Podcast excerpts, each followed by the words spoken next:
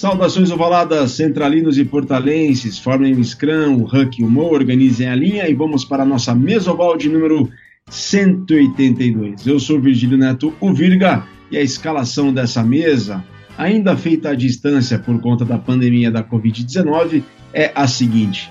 Ele nunca dá trabalho, tudo bem, Vitor Ramalho? Fala, Virga! Pois é, estamos de molho, mas mais ainda, né? Continuamos de molho.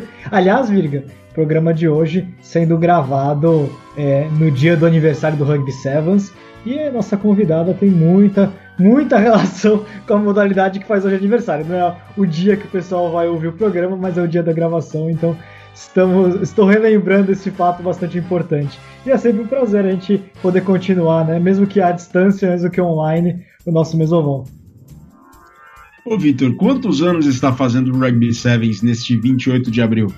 137. 28 de abril de 1883, Ned Haig, escocês lá do Melrose Rugby Football Club, que criou o, o Sevens. Né? Ele criou buscando é, uma alternativa de arrecadar fundos para o clube dele que estava mal, né? E acabou fazendo, criando uma, um esporte que é uma, uma, uma, categoria do rugby, uma modalidade do rugby que é maravilhosa e que é, tanto estimula a confraternização das equipes, permite a profissionalização do esporte em, em ambientes que de outra maneira não, não, não seria possível, que permite é, países que, não, que no rugby de 15 jogadores não conseguem competir, consigam competir no rugby sevens, clubes que não têm 15 jogadores possam participar do rugby. Ele acabou criando uma solução para muita, muitas, muitos aspectos do rugby, né, quando ele criou o rugby sevens. Sem dúvida alguma, e é a variante olímpica do Rugby Union dentro do programa olímpico, que retornou na, nos Jogos Rio 2016. Até 1924 o rugby esteve, mas na variante de 15, aí retorna em 2016 no Rio de Janeiro com a variante de Sevens, muito bem lembrado aí pelo Vitor Ramalho, 28 de 4 de 1883 essa semana aqui para o rugby internacional também está agitada, né, Vitor? Nós temos as eleições para a presidência da World Rugby, um sul-americano contestando um europeu, é o Agustin Pichot e o Bill Belmont, né, que vai para disputa a reeleição, e o Agustin Pichot aí tenta pela primeira vez é, chegar à presidência e cada vez mais apoio do mundo todo para o candidato sul-americano, né, inclusive do é. Brasil. E você postou no seu Twitter né, uma comparação com a FIFA de 74, né? Eu peguei o gancho, fiz um artigo sobre, porque eu achei extremamente pertinente. E é um momento, um momento importante do rugby, né? A gente ainda não sabe quem venceu, a, a, o resultado vai ser colocado no ar só depois de auditoria, né? Dia 12 de maio, que é o que está sendo prometido. Acredito que talvez vaze antes, né? Mas enfim, teoricamente é nessa data que, vai, que a gente vai saber. Independente de quem ganhe, né, Virga? Independente do Pichot ganhar, eu, eu enxergo o Pichot como uma evolução importante para o rugby, né, as propostas que ele coloca, mas independente dele ganhar ou não, mesmo que o Bill Beaumont ganhe, o Beaumont vai ser obrigado a, a dialogar com o lado que quer mudanças, né? Porque afinal de contas, certamente a eleição vai ser bem meio a meio, né? Bem dividida, e o lado que vencer vai ter que dialogar com o lado que perder de forma bastante significativa, né? Então, acho que independente do resultado, já foi muito positivo ter essa, esse debate todo em cima do futuro do rugby, né? Um futuro mais tecnológico, né? O rugby tem, precisa entrar cada vez mais no meio da, da tecnologia e esportes e etc, que o Pichot falou, e também precisa dar mais oportunidade para os países é, em ascensão, para os países do chamado Tier 2 terem participação na, em votações, participação política no World Rugby, participação em competições, né? precisa de mais fomento ao rugby feminino, evidentemente, todos os temas que foram discutidos é, nessa eleição, que é muito positivo. Né? Sem sombra de dúvidas. Bom, esta é a mesa oval número 182, ela está um pouco desfalcada, não temos a presença desta vez do, Scully, do Márcio Chitão, do Júlio Muralha, também do Mamute, do Diego e toda a, a toda a turma que faz o Mesoval para vocês. E enquanto vocês estão em quarentena, em vossas casas, a gente espera que vocês estejam aproveitando aí toda a programação da Central 3, os podcasts dos nossos colegas, é, o lado B do Rio de Janeiro, o lado B do Rio, Trivela e toda a programação que vocês podem encontrar em central3.com.br e vocês podem contribuir com o crowdfunding do, da Central 3, apoia.se barra Central 3. O Vitor mencionou, vamos então à apresentação da nossa convidada do, da edição 182 do Mesoval.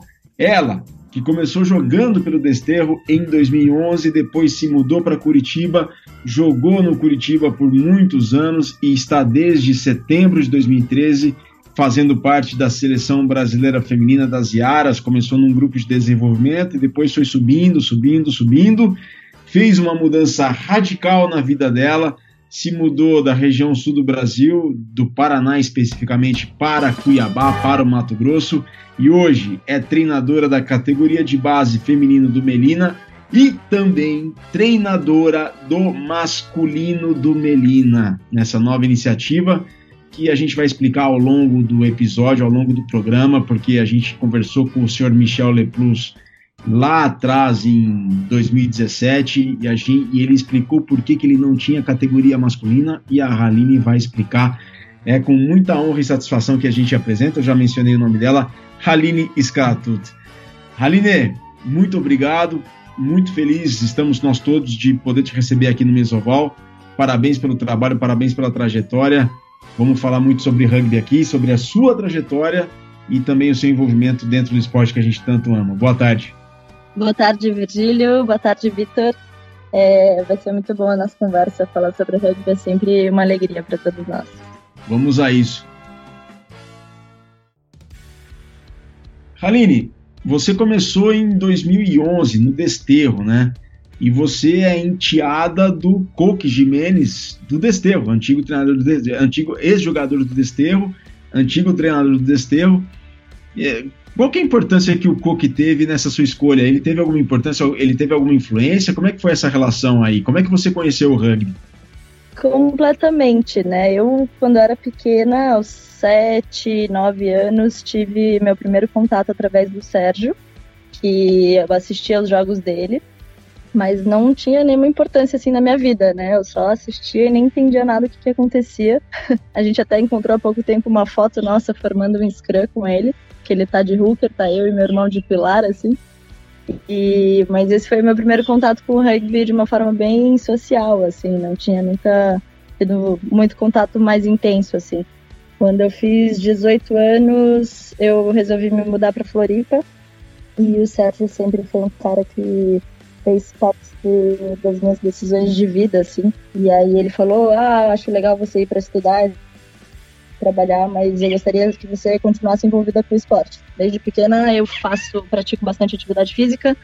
A minha mãe é profissional de educação física, então eu sempre tive envolvida com qualquer atividade esportiva que qualquer uma, mas nunca com rugby. E aí quando eu fui para Floripa, ele falou: "Ah, tem um clube de rugby com que eu fiz parte com algumas meninas também que são da seleção. E eu acho que ia ser legal se você conhecesse. E aí ele me levou para lá e desde então eu comecei a me envolver com o rugby e me apaixonar por esse esporte assim. Eu não lembro exatamente o dia que me deu aquele clique de que é isso que eu queria para minha vida, mas as coisas simplesmente foram acontecendo assim. E ele foi meu grande influenciador e até hoje é um cara muito importante na minha trajetória. E isso foi quando você tinha 18 anos, em junho de 2011, então, Halim. Então você começou a, começar, começou a jogar com 18 anos de idade. Isso, agora 18, 19. Agora me perdi um pouco nos cálculos, mas acho que é isso aí. 19, 18 para 19, uma coisa assim. E como é que foi o começo até chegar à seleção brasileira? Como é que foi essa trajetória de dentro do Desterro? Quem eram as, as jogadoras que faziam parte da, dos torneios pelo Desterro? Quais são suas referências daquela época, Haline? Na época eu tive a oportunidade e a honra de jogar com Júlia Sardá, Maíra Magdaleno, Junovata, Bia Silva, Tata Balcone também, a Thaís Balcone que começou a jogar na mesma época que eu, acho que ela tinha entrado uns três meses antes, assim. Tem a Chayane Aguiar também, alguns, vários nomes da, da seleção brasileira aí da época. Para mim, é os melhores do Brasil até hoje. É, então foi bem motivador assim entrar num clube que já tinham essas referências aí. E aí joguei durante seis meses, eu tive pouco tempo vivendo, morando ali em Floripa. Logo surgiu a oportunidade de jogar pelo Curitiba Rugby, também com contato e comunicação do Sérgio, que, que na época, depois do desterro, antes, do, antes de jogar pelo desterro, ele teve um, um tempo em Curitiba também, jogando pelo antigo Araucária. E E aí, com o Lalo Lagarrigue, que é um amigo dele, teve essa comunicação para fazer uma ter uma bolsa estudo lá na faculdade que patrocinava o Curitiba na época.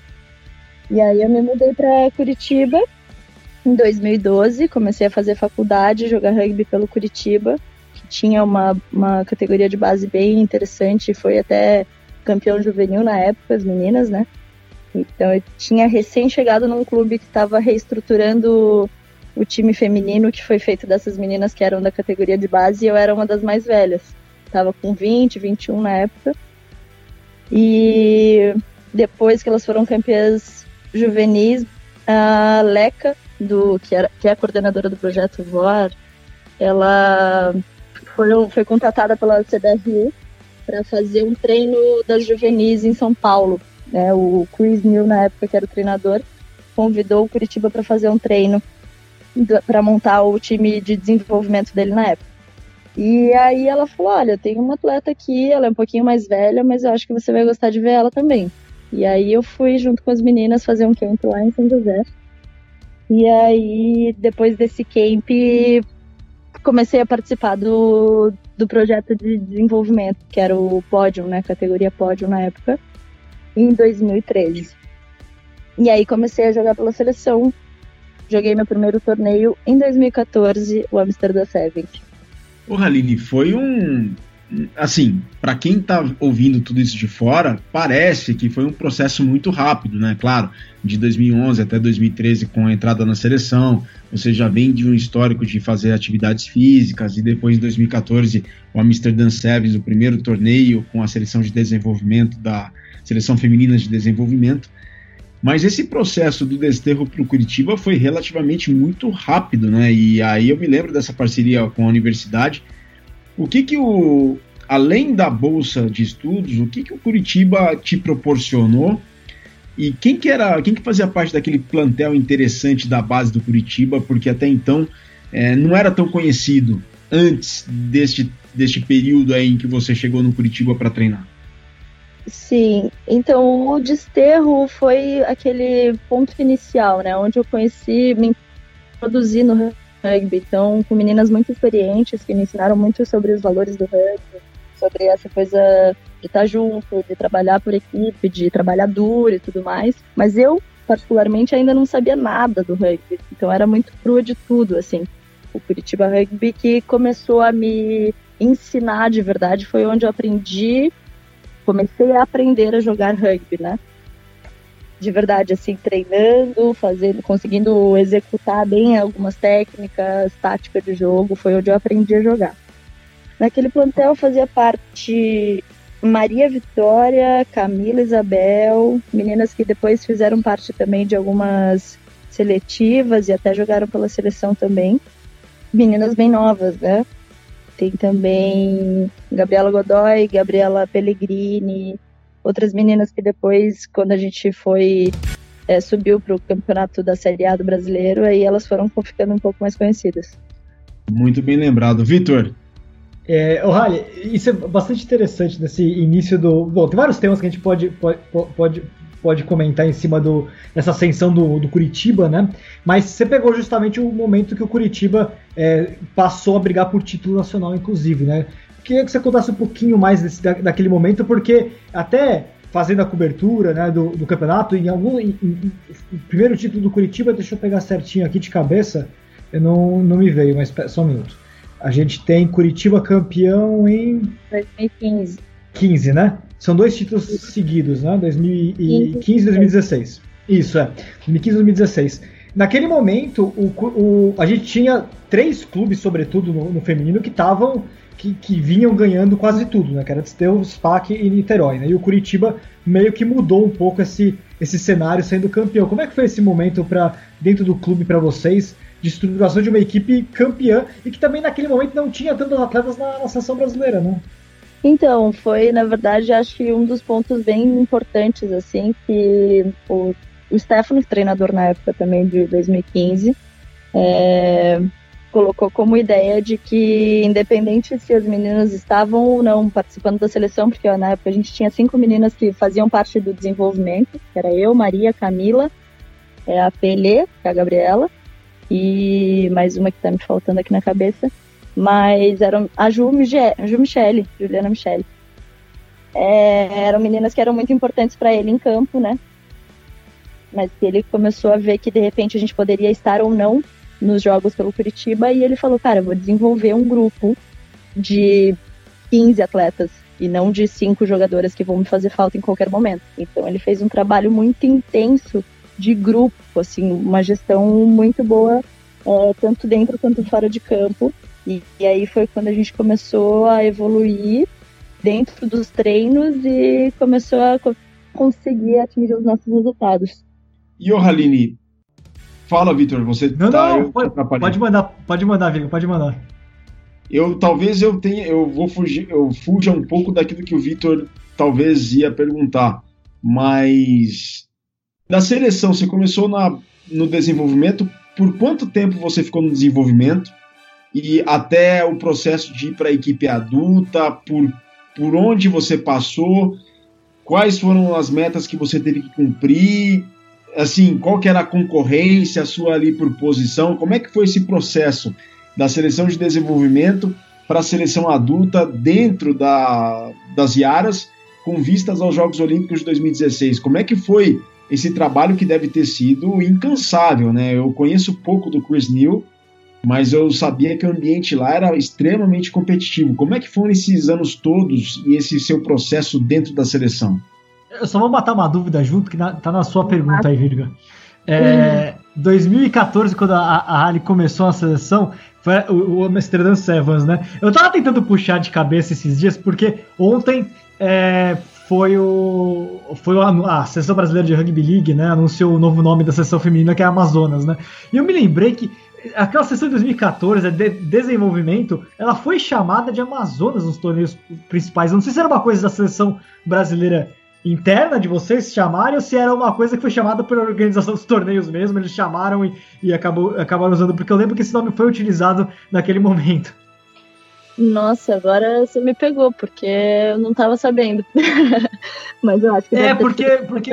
Fora do torneio, assim, de que eles, eles nos chamavam assim, não uma coisa interna nossa. Isso, é, deve ter sido, porque eles, porque eles usaram o nome Amazonas para designar a seleção brasileira de desenvolvimento naquele momento. Em alguns torneios, não lembro se foi Amsterdã ou se foi na França, teve torneio na França também, né? Sim, tiveram, a gente fez muitas trips esse, esse, nesse momento aí de desenvolvimento, tiveram bastante viagens. Mas também, agora você está me puxando, tô me lembrando um pouco disso, mas eu não tenho certeza, assim. Vai, vai me fazer argumento aí, porque eu não, não tenho certeza do que você. Mas vou pegar alguns lá do Virga e vamos voltar. Em 2014, é, essa transição, eu fiquei no desenvolvimento de setembro até mais ou menos essa data aí do torneio que foi em abril ou maio de 2014. Então foram seis meses no desenvolvimento, onde eu treinava no clube e aí seguia também em paralelo uns treinamentos que me enviaram da me enviavam lá do da CBRU de preparação física e também algumas coisas técnicas. Treinava junto com esse grupo das cinco meninas que também eram selecionadas. E aí a gente foi treinando, fazia o que precisava sempre. A gente treinava com o clube e aí fazia nossos extras com, com os treinamentos da seleção. E logo na teve uma viagem em novembro de 2013 para Nova Zelândia também, com um grupo de desenvolvimento, que eu fiz parte dessa viagem também. E aí foi onde o Chris, na verdade, quem acompanhou a gente nessa viagem foi o. Ah, o. Foi treinador do Band também. O Jake. Jake, ele mesmo. ele que acompanhou a gente na viagem da Nova Zelândia.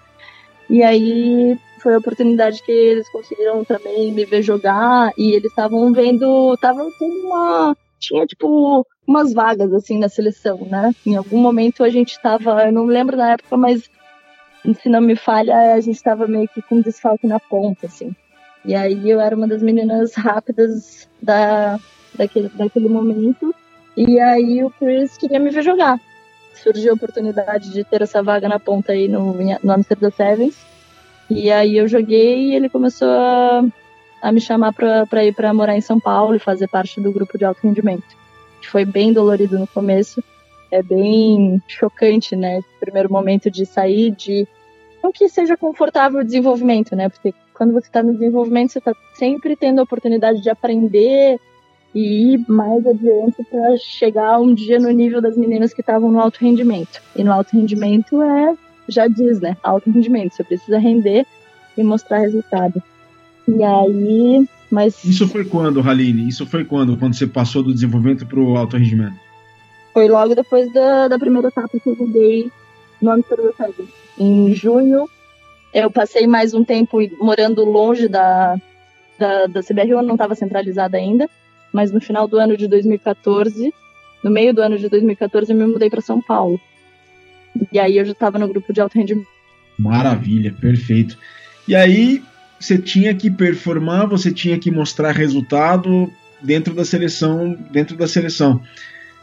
Mas eh, dentro desse processo, Haline, quando que você percebeu que o negócio estava ficando sério assim? Você falou, opa, peraí, o negócio está ficando sério demais, eu vou fazer isso da minha vida, vou fazer.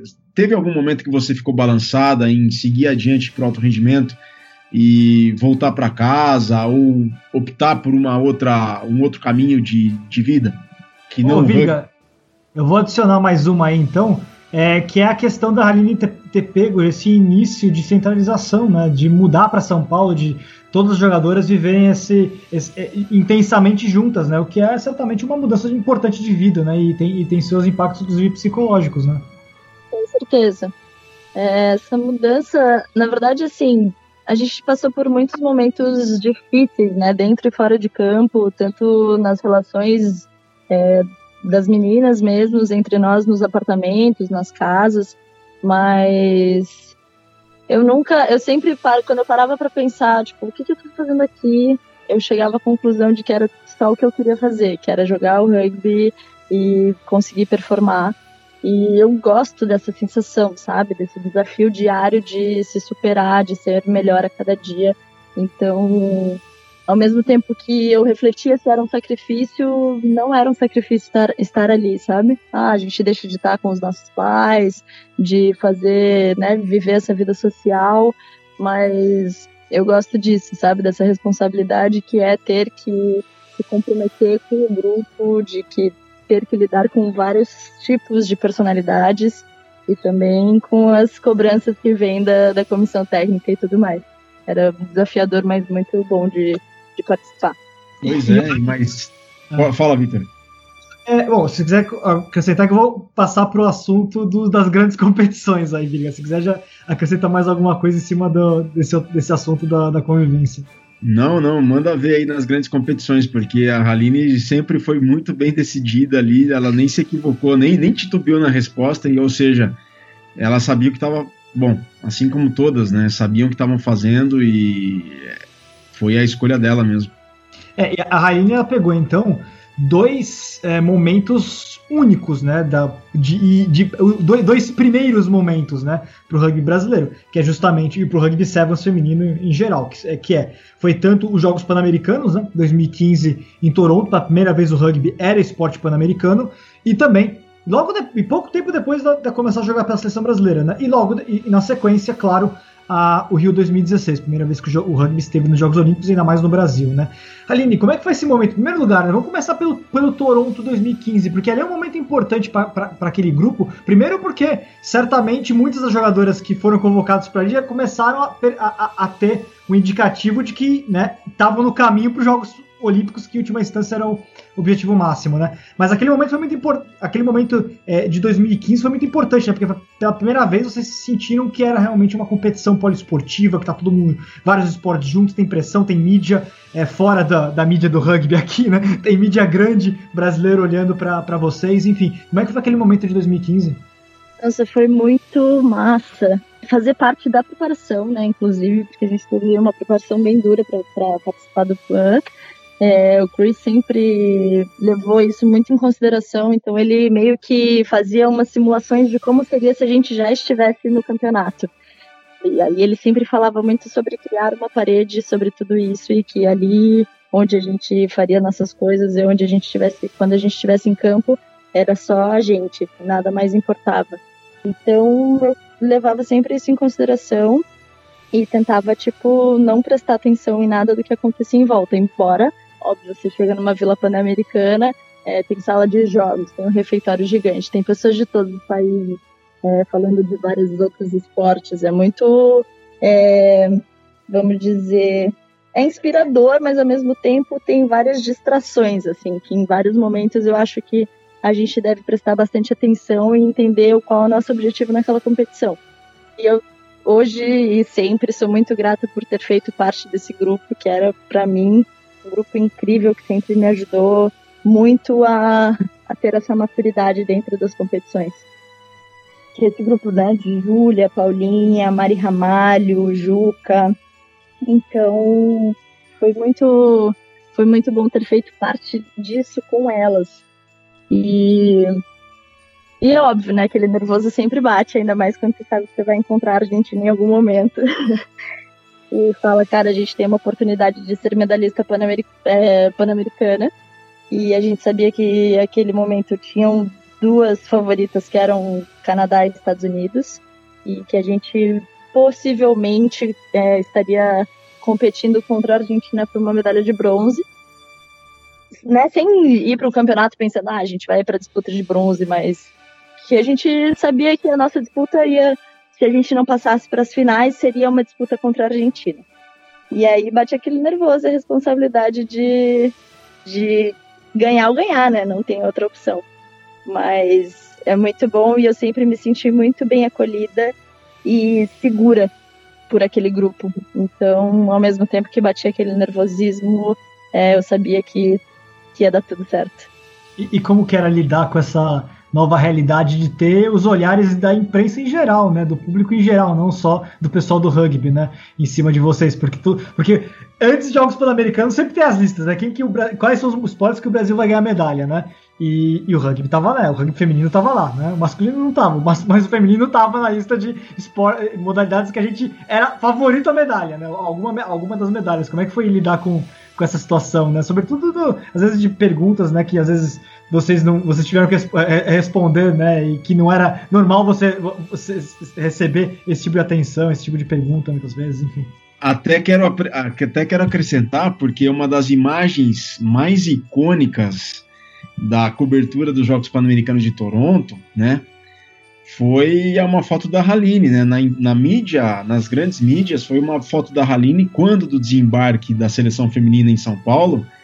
Ah, um fotógrafo de um grande portal, não me lembro qual agora, tirou uma foto da Haline com a Haline dando um sorriso, assim, não olhando diretamente para a câmera, dando um sorriso e estendendo a medalha assim para frente.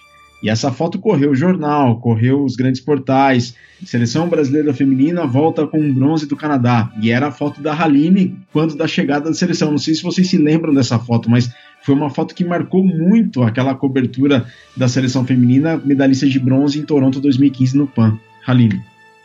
Caramba, não estava lembrada, mas agora eu uma boa lembrança essa chegada aqui no Brasil. Mas voltando um pouco do que foi a pergunta ali do Vitor, né? É, a, gente, a gente sempre estava meio preparada, assim, de não falar muito mais do que deveria. e com a segurança que a gente tinha de condições que a gente teria de ganhar aquela medalha, mas também com muito pé no chão, sabendo que a gente teria que entrar e fazer nosso trabalho. É, a pressão ela sempre existe, né? A gente nunca sabe o que, que as pessoas querem saber, o que, que elas vão perguntar, o que, que elas realmente estão perguntando e o que, que elas realmente querem ouvir, né? Do que vem daqui. É, eu lembro que a gente falava muito sobre, tipo, é, saber que a gente tem, tem condições, mas não se ganha nunca um jogo sem ter jogado, né? Então a gente tem que tomar esse cuidado de como a gente expressa essas, essas perguntas quando se faz, ah, mas e aí, vocês são favoritas? E se for uma final de bronze contra a Argentina, quem leva? Enfim, Aí você fica nessa, nessa consciência de que você tem condições, mas ao mesmo tempo o jogo só termina quando dá o apito final. A gente nunca pode dar certeza nem segurança de nada. Então é entrar em campo e fazer o que tem que ser feito, independente da pressão que vem de fora. A gente precisa, como sempre dizia o Chris, fecha a parede e entra e faz o seu trabalho. É, voltando ali para o Virga, foi muito linda essa chegada. Acho que a gente, como seleção, sempre ia para os torneios e voltava das viagens, né? Tipo, do circuito mundial, de nunca, tudo. Nunca Às tem vezes, ninguém, né, jogos, ali? né? Nunca tem ninguém. É, né? exatamente. É uma sensação de tipo, tá? Voltamos, somos seres normais, como todos os outros, e na verdade somos. Mas aí você chega ali e fala, caramba, né? E aí, será que as pessoas sabem que a gente é atleta da seleção, que a gente jogou um circuito mundial? Tô sempre nesse pensamento, né? E de repente você é tipo medalhista pan-americana, você chega em casa e fala: caramba, tem muita gente aqui, tem muita gente feliz com tudo isso. E é uma sensação muito, muito linda assim, de ver o quanto você mexe com as pessoas, né? Das pessoas que acompanham e das pessoas que às vezes nem sabem quem você é, mas de repente, ah, ganharam uma medalha pan-americana, nem conhecem esse esporte, mas que massa, né? Tipo, representaram bem o país e tudo mais. É muito, muito lindo ver essa, esse compartilhar desse momento com, com quem curte o esporte, com quem também vibra com a gente fora de campo. E, Haline, foi a sua maior conquista no esporte, essa medalha? Foi uma das. É, uma das, sim, com certeza. Mas também eu tava pensando nisso, o que que pesa mais, né? Uma medalha pan-americana ou, tipo, ter ganho, por exemplo, a Série B o ano passado. Em 2019, Hong Kong foi um marco muito importante, assim. É... Vou, vou, te atrapalhar um pouquinho nessa, nessa pergunta, então. Você, como é que você, o que foi mais, mais forte para você em termos de emoção? É, o, o bronze, o Hong Kong, né, que você falou agora, ou vencer o Japão no Rio 2016, lá em Deodoro? Putz, cara, vou te falar que falar de emoções é uma coisa muito doida, né? Mas 2019 foi o ano passado Hong Kong para mim foi um marco muito doido, assim, porque deixa eu te explicar. O negócio foi que você fala, cara, eu já não aguento mais vir para esse país aqui e tipo, sabe, tipo, ir lá e bater com a cara na parede. Você fala, mano, eu não aguento, eu quero vir aqui, eu quero, tipo, sair com alguma coisa, quero tirar alguma coisa boa de, desse lugar aqui. Vamos, tipo, ser presença total, 100%, viver esse momento. E aí a gente, tipo, não vai mais querer voltar para cá com essa sensação de, tipo, pô, tem que reconquistar essa vaga de novo. Então foi um momento muito, tipo, especial para mim nesse sentido é, de responsabilidade de estar presente naquele momento e não estar, né? Não, eu amo esse grupo de hoje também, acho que são meninas muito especiais, mas para mim foi não estar com o grupo que lutou, né, em alguns outros momentos por essa vaga que a gente nunca conseguiu conquistar em qualificatórios, a gente conseguiu, né, em Deodoro 2016, a vaga ganhando do Japão. Mas ganhar ganhando, sabe? Tipo, ganhar um campeonato e aí conquistar essa vaga, a sensação é muito diferente. Então até tem aquele momento que, eu faço um agradecimento, assim, que na verdade eu acho que a câmera tá me filmando e eu achei que eu estaria falando, né, com a câmera, mas ela só grava um, um gesto meu de, de agradecimento. Eu tô falando, na verdade, de tipo, Paulinha, Júlia, Chuchu, Binha, todas essas meninas que fizeram Baby, todas as meninas que fizeram parte desse processo aí de luta para essa conquista, eu tava, tipo, nesse agradecimento e, tipo, dando isso para elas, entendeu? Por tudo, por todas as nossas guerras perdidas, mas que um dia ia chegar e eu pude fazer parte disso e por elas e por todas do Brasil que puderam lutar por esse por essa vaga um dia. Esse foi o agradecimento, então para mim foi muito emocionante. E, Caramba, e mais, que história bacana, que história é. bacana. E eu, eu vou botar, fazer outra pergunta que eu fiquei agora empolgado com essas perguntas. Eu acho que tem uma. Porque a Haline jogou tudo que, que, que as Iaras já jogaram. Jogou Jogos Olímpicos, Jogos Pan-Americanos, Copa do Mundo de Sevens 2018, né, em São Francisco, Hong Kong e um monte de etapa de circuito mundial, né? É, para você, Haline, aí pensando tecnicamente, qual torneio foi mais difícil para você em termos técnicos que você viu que, nossa, é, o nível do, do, do rugby é, mundial tá subindo de forma muito consistente. Qual foi o momento ali que você viu, caramba, o nível é, é realmente outro, é o, é mais difícil que eu, que eu já experimentei até hoje? Qual foi esse momento? É circuito mundial, com certeza. qualquer uma das etapas. Não consigo lembrar de alguma etapa específica, mas como no circuito mundial realmente você só tem as melhores ali do mundo. E aí, Copa do Mundo, a gente ainda tem alguns times que entram que são mais ou menos do, do nosso nível. Tem Pan-Americano que também entram outros times, mas o circuito mundial ele é aquela nata da nata, né? Então, sem, sem comparação. Dia 1, um, dia 2, entendi. É duro. E quem é o time que você mais gostava de enfrentar e o time que você. E gosta né, ainda? O que você menos gosta de enfrentar? Em termos de situação mesmo de jogo, né? Que encaixa mais, encaixa menos, você sofre mais, é mais. vê que as coisas funcionam mais. Qual que é o mais difícil e o que você gosta mais? Cara, é... deixa eu pensar. O Canadá sempre foi um time que a gente conseguiu ali fazer um mais ou menos. De repente, a gente. Atualmente, elas já estão criando esse gap um pouquinho maior, assim, mas lembrando de uns jogos um pouco mais antigos, assim, o Canadá, a gente conseguia bater um pouco de frente com elas e, e fazia uma diferença de, de dois trás e tudo mais. É, eu gostava de jogar bastante contra elas, assim. Acho que nos faltava pouco, sabe? Para manter essa consistência de início até o fim do jogo. Então, o Canadá é um dos jogos que eu, que eu gostava de jogar, sempre tinha uma esperança, assim. É, ao mesmo tempo que eu gosto, eu desgosto, né? Jogar contra a Austrália e Nova Zelândia. Mas são times que você fala, cara, que oportunidade da vida de jogar contra os melhores do mundo. Mas ao mesmo tempo, não ver a bola por muito tempo no jogo, você fala, cara, alguém me tira daqui. você fica pensando, meu Deus, quando é que a gente vai conseguir fazer alguma coisa, sabe? É muito louco, assim, a sensação. Mas não deixo de, de gostar de jogar contra também. Outro dia teve uma pergunta até da psicóloga, né? Você gosta de jogar contra times que são menos. tem um nível a menos que você, um nível parelho com o seu, ou um nível acima? Eu falei, cara, se for para jogar, vamos jogar com os melhores, né? Então a gente vai ver se a gente realmente tem condições, se a gente é boa mesmo, a gente vai conseguir bater de frente com os melhores. Eu acho que em alguns momentos a gente consegue, mas acaba perdendo uma consistência ali.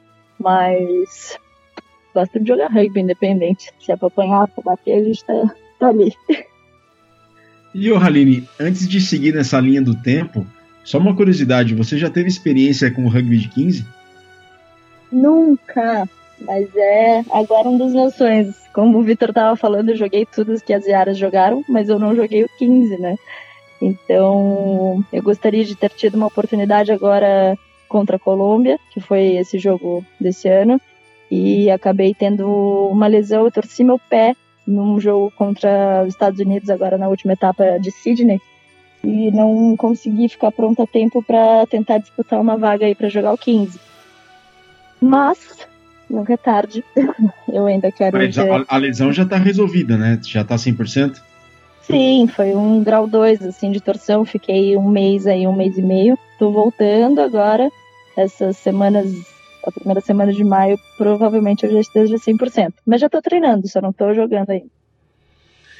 Aline, bom, você fez parte do evento teste dos Jogos Olímpicos, depois do grupo que foi para o Rio 2016, né, que vence, como o Vitor falou, venceu o Japão, né, foi inesquecível aquele dia que o Brasil, que as Yaras conseguiram a classificação para o grupo principal da, do Circuito Mundial de Rugby Sevens. E você continuou fazendo parte do grupo e, enfim.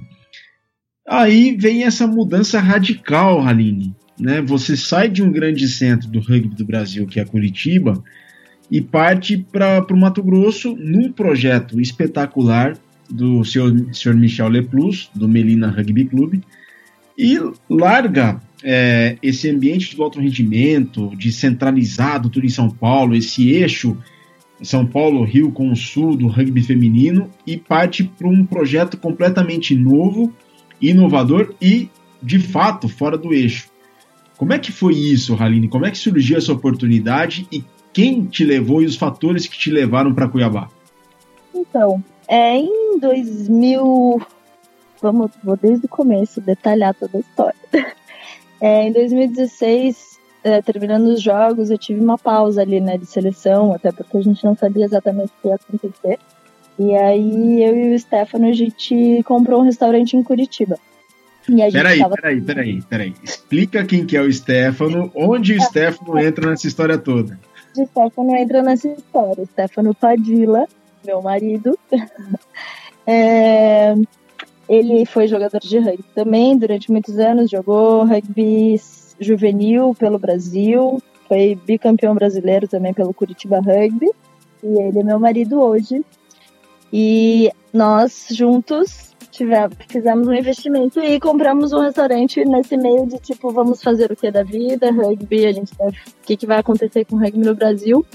E aí a gente resolveu ir para uma outra área, assim, né? Tipo, ter um, um paralelo entre tudo isso.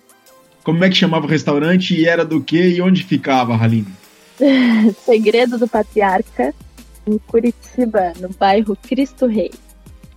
Que, que, que Segredo do Patriarca tem algum motivo esse nome? Só curiosidade, achei espetacular. Ah, passava rugby na TV lá? então, vamos contar mais. O Segredo, na verdade, é uma, é uma marca dos meus avós que produzem cachaça em Minas. E tem o Segredo do Patriarca e a Domina Suave, que é uma cachaça para mulheres. E o Segredo do Patriarca foi o nome do restaurante, porque o meu pai era o proprietário do restaurante. E ele levou o nome da cachaça pro, pro restaurante. E que lugar ele... de Minas Gerais, que lugar de Minas Gerais, Haline, é feita essa cachaça? Brumadinho. Brumadinho, perto de BH. É, perto de BH. É, tá. é. Piedade de Paraupeba. Piedade de Paraupeba, que legal, que legal. E aí meu pai estava no momento onde ele estava se mudando para Espanha e ele falou, meu, o que você acha de ter um restaurante? Eu falei, ah, de repente, né? Acho que pode ser alguma coisa interessante aí. A gente não sabe muito bem o que vai rolar com o rugby. E a gente pode, vamos dar. E aí a gente ficou com um restaurante, trabalhou durante dois anos lá. Agora ele tá vendo, inclusive, porque a gente quer só jogar rugby na vida. a gente fez mais uma escolha pro lado do rugby. E, e aí foi isso. Vamos é, enganchar ali. Tivemos um restaurante e nesse meio tempo eu estava é, viajando pela seleção em alguns momentos, mas eu não conseguia estar centralizada, né? Quando elas voltaram em 2017, a tipo, realmente reestruturar o grupo, eu não estava conseguindo morar por causa do restaurante. E aí eu fiz parte de alguns camps, fiz algumas viagens também, até que o Tou falou, Rally, é, vem para vem pra ação pra gente alinhar isso aí, né? Eu quero que você venha ser centralizada de novo. E aí eu fui ajustando essas coisas em relação ao restaurante e tudo mais. E falei, putz, é, eu preciso alinhar esse pensamento com o Stefano. Né? Depois que você casa, você toma as suas decisões junto com, com, a tua, com o teu parceiro. E aí vai tudo junto, né? E aí ele falou, ah, vamos pensar numa forma melhor de fazer tudo isso e tudo mais. E o Ari e o Tou foram convidados para vir aqui para Cuiabá, nesse meio tempo. E aí o Michel tava justo nesse tempo precisando de um treinador. Ele falou, cara, meus treinadores estão indo embora e eu não tenho ninguém por aqui. E aí foi que ele falou, tenho alguém que possa, né, tipo, juntou o útil ao, ao agradável e falou, acho que a gente pode linkar o treinador, que seria o Stefano, e a Haline, que é a esposa dele, eles viriam, ela viria como jogadora. E aí o Tom também me deu a possibilidade de estar treinando num centro de alto rendimento, onde ele poderia acompanhar mais de perto meus treinamentos. Mais de perto assim, né, tipo, sabendo que eu teria condições de pelo menos fazer mais próximo de, dos treinos que estariam sendo feitos em São Paulo. A nossa programação aqui no Melina é meio parecida, assim, em relação à intensidade e tudo mais. E aí a gente já entra nesse aí.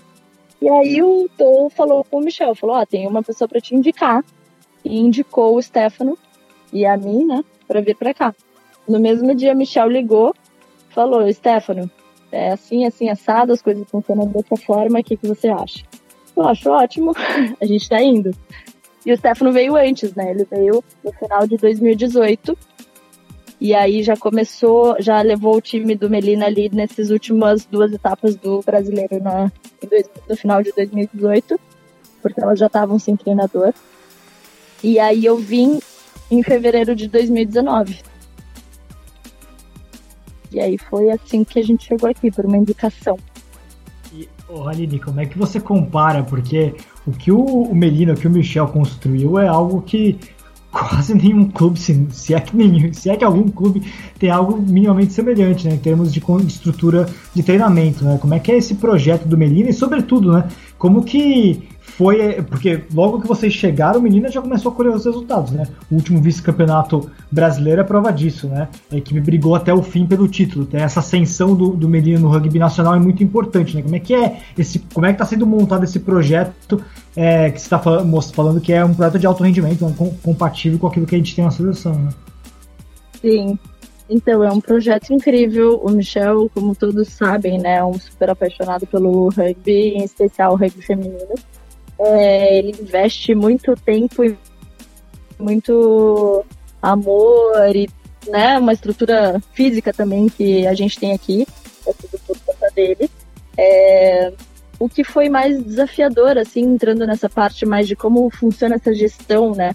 O Stefano teve muito, muita experiência é, na parte de comissão técnica do Curitiba, não é, muito ativo nas ideias e tudo mais, mas ele sempre foi um, um participante ali, um colaborador da execução de todo o plano.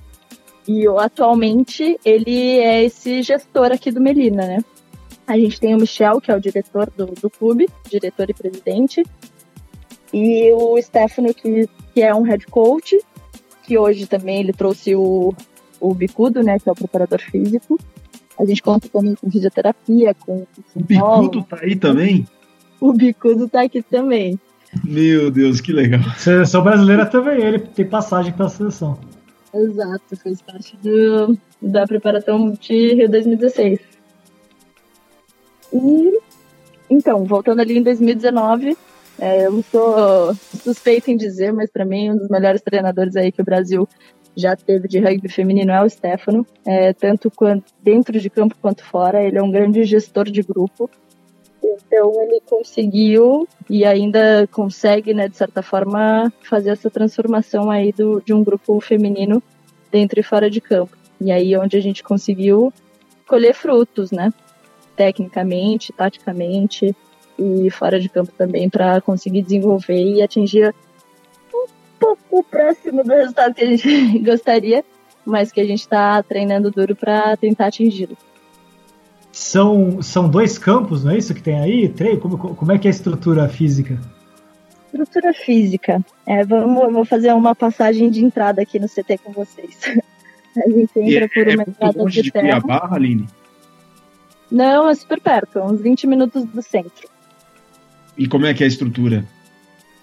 É, a estrutura é o seguinte: a gente chega por uma estradinha de terra, com várias mangueiras em volta, assim, mangueiras de frutos, né, da árvore, da, da fruta manga mesmo. E aí a gente entra num espaço onde tem vários alojamentos, assim, diria uns chalés, de repente. Alguns chalés, uma casa grande, e moram algumas meninas. No outro lado tem alguns chalés. E perto desses chalés tem uma piscina que é uma semi-olímpica, eu acho, 25 metros, uma piscina bem grande, onde a gente consegue fazer nossa recuperação. E aí, passando por esse lugar, né, onde você deixa já o alojamento, as casas e a piscina, a gente anda mais uns 500 metros, talvez, e chega num, no CT mesmo, que a gente chama, né? Que é uma estrutura de academia. E ali a gente tem academia, vestiários, tem o escritório também, diretoria, fisioterapia, todo nesse espaço, nessa estrutura de nessa estrutura, uma estrutura de concreto, assim, onde é montado tudo, tudo isso. E aí na frente desse, dessa estrutura de concreto tem um, dois campos com medidas oficiais de rugby com gás e mais um, um meio campo, assim, que seria um, um campinho de futebol, que é onde a gente faz algumas atividades recreativas. E o Haline, qual, Sensacional. Quais, quais têm sido os principais desafios de vocês aí num clube que não faz parte do eixo onde está localizado o rugby feminino no Brasil?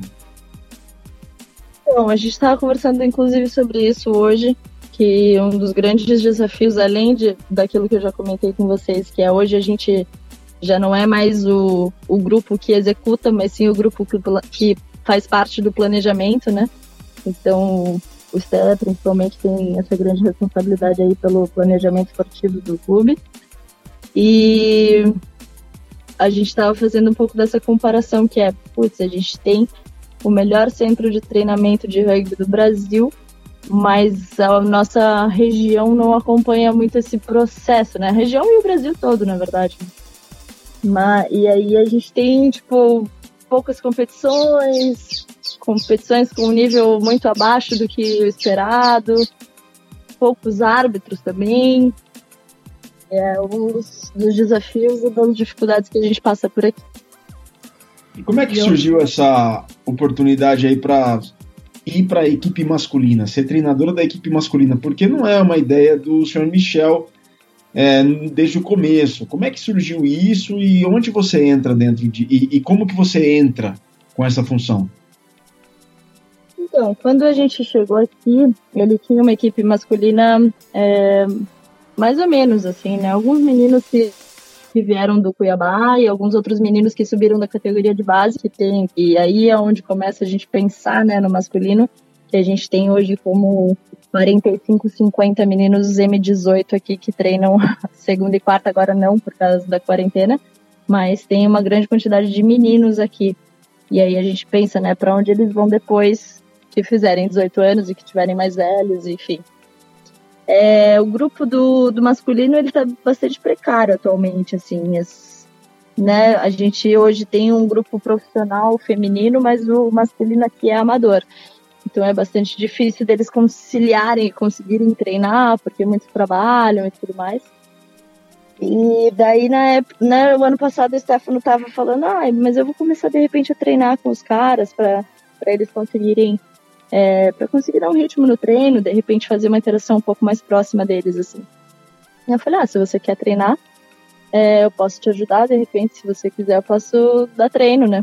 Soltei essa assim, tipo, como quem não quer nada, e de repente ele falou: tá bom, você pode dar treino que eu vou treinar com os caras agora.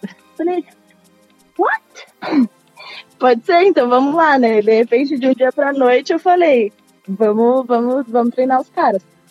E aí também com essa possibilidade dele estar tá podendo treinar, estar ativamente jogando rugby, podendo ajudar os caras de alguma forma.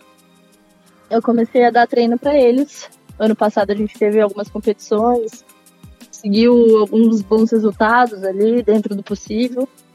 E mas é bastante difícil ainda a gente conseguir ter um time coeso masculino aqui. Então, ainda mais depois dessa quarentena, não sei como as coisas vão voltar a acontecer, mas a gente a gente ainda não tem um grupo de masculino treinando o rugby aqui em Medina. Mas como é que você está pensando nessa construção da Haline treinadora também? É uma coisa que você quer para o futuro? Você ainda está tateando a ideia? Como é que tá? Então, eu gosto do desafio, sabe? Eu me vejo muito, tipo, eu tenho esse olhar, sabe? De, de treinadora, porque eu vejo nos treinos, né? Como eu, tipo, tô sempre envolvida e preocupada com o meu gesto, com as minhas coisas, e de repente eu já tô olhando pro gesto da minha colega, tô tentando analisar e ver o que, que eu posso ajudar, como que ela pode fazer diferente. E aí eu falo, gente, tendo um olhar tipo de treinadora, né? Que quero ensinar como é que faz o negócio. E eu acho interessante, assim, gosto, mas preciso ainda de muitos recursos, né? Eu preciso aprender mais, colocar minha voz em prática, né? É uma coisa bem cansativa, assim, ser, ser treinadora. Você tá o tempo inteiro, tipo, olhando, falando, analisando, argumentando. Eu gosto, mas eu acho que eu ainda preciso trabalhar bem isso aí dentro de mim e também fora, né? Quando eu for me expressar de verdade. Que história espetacular. Haline, você faz ideia de que tudo isso, tudo isso, Florianópolis, Curitiba, São Paulo, Pan-Americano, Jogos Olímpicos, agora Cuiabá, tudo isso na sua vida aconteceu em menos de 10 anos? Você já parou para pensar nisso? Cara, não eu sempre fui fazendo as coisas, assim, sem pensar no tempo, sem pensar no porquê de tudo. Eu só fui e de repente eu fiz tudo isso. E eu acho, acho muito massa. Até quando você me mandou mensagem, falou, ah, vamos fazer um mesoval. Falei, cara, tipo, olha isso, sabe? Tipo, fazer parte dessa história. É, são poucas pessoas, eu acho, que da seleção feminina ou de outros como jogadores, assim, fizeram parte de um mesoval, sabe? E eu nunca tinha feito, assim, eu me senti muito lisonjeada e honrada por estar fazendo parte desse momento também. A gente deu o seu currículo, Aline, tá mais do que merecido, pô. Você jogou tudo. Doido. E, e até o ano passado, que foi que teve um troféu, alguma coisa assim, aquelas caps, né? Que, que a CBRU tava entregando para os atletas. E aí eu parada ali pensando, né? Tipo, fui, na verdade, Troféu Brasil, que foi quando Melina ganhou de melhor é, time fair play e tal. E aí eu fui acompanhar, na verdade, o Stefano que foi receber. E aí ele, quando o Virga. Acho que você que tava narrando, né, Virga? Foi, foi, fui eu. Ou foi começo do ano passado, não me lembro agora. Mas aí você falou, ah, agora a gente vai reconhecer os atletas que têm mais de 20 caps pela seleção brasileira. Daí o Stefano olhou para trás assim e falou, cara, você vai receber, né? Falei, eu, sei lá. Tipo, nem sei quantos jogos. Aí ele falou assim, ele falou, com certeza, né? Você jogou tudo. E aí eu falei, cara, que honra, né? Tipo, como as coisas, tipo, depois de muito tempo, as coisas começaram a, tipo, vir, né? Tipo, a gente entregou, deu tudo, fez o que pôde, deu o seu melhor, e de repente as coisas começam a voltar para você. E isso é muito legal, assim, né? Tipo, os reconhecimentos, né? Isso que eu acho bacana, assim, também. Eu tenho bastante um alto de conhecimento que eu acho importante a gente se auto-reconhecer, além de só o que as pessoas veem de você importa. É importante você saber o que você faz, né? Mas também ter esse reconhecimento de fora é uma coisa bacana. Você tem algum arrependimento, Rali? Arrependimento? É. Talvez de coisas que eu não tenha feito. Você fala, nossa, não ter dado uns tacles na invertida, assim, só pra seguir o sistema. eu falei, por que, que eu tô subindo aquela inversa e taclei a costela dela? Esses são os arrependimentos, mas não, outros de vida não. Acho que sou muito, muito grata por ter essa personalidade de, que eu tenho de só ir nas coisas e sem, sem medir muito. Só vai. A oportunidade tá aí a gente tá junto. Tem aquela frase que diz, né, Haline, a vida é tudo aquilo que acontece enquanto a gente tá fazendo planos, né? Sim.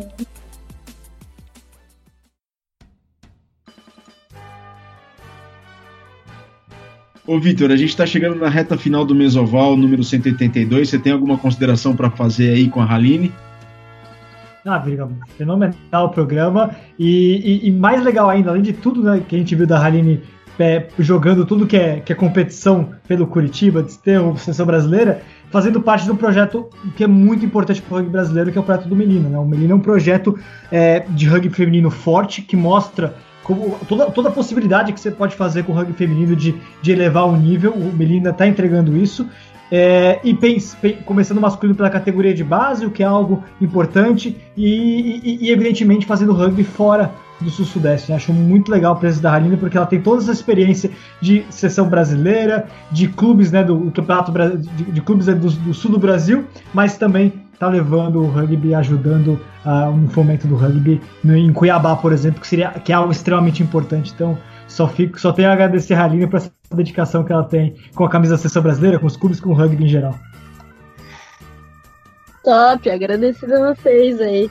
Muito show fazer parte desse momento.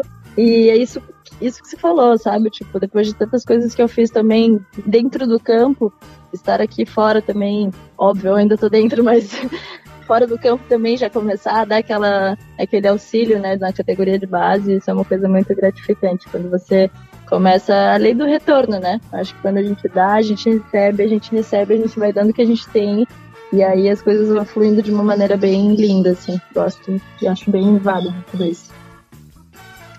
Sem dúvida alguma. Haline, para fechar, duas perguntas. A primeira pergunta: o que, que você diria para uma jovem que está começando no rugby agora e tem os sonhos de chegar a uma seleção, de jogar em alto nível, de ser campeã brasileira? O que, que você diria para uma jovem que está começando no, agora no rugby? Primeiro, seja e continue apaixonada pelo que você faz.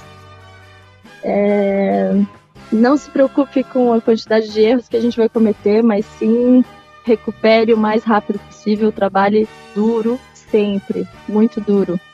dê sempre o seu melhor. A gente sempre vai ter a oportunidade de ser melhor a cada dia, a cada acerto, a cada erro. A gente sempre pode fazer melhor. E nunca desista. Não desista, as coisas vão dar certo. Se não deu hoje, vai dar amanhã.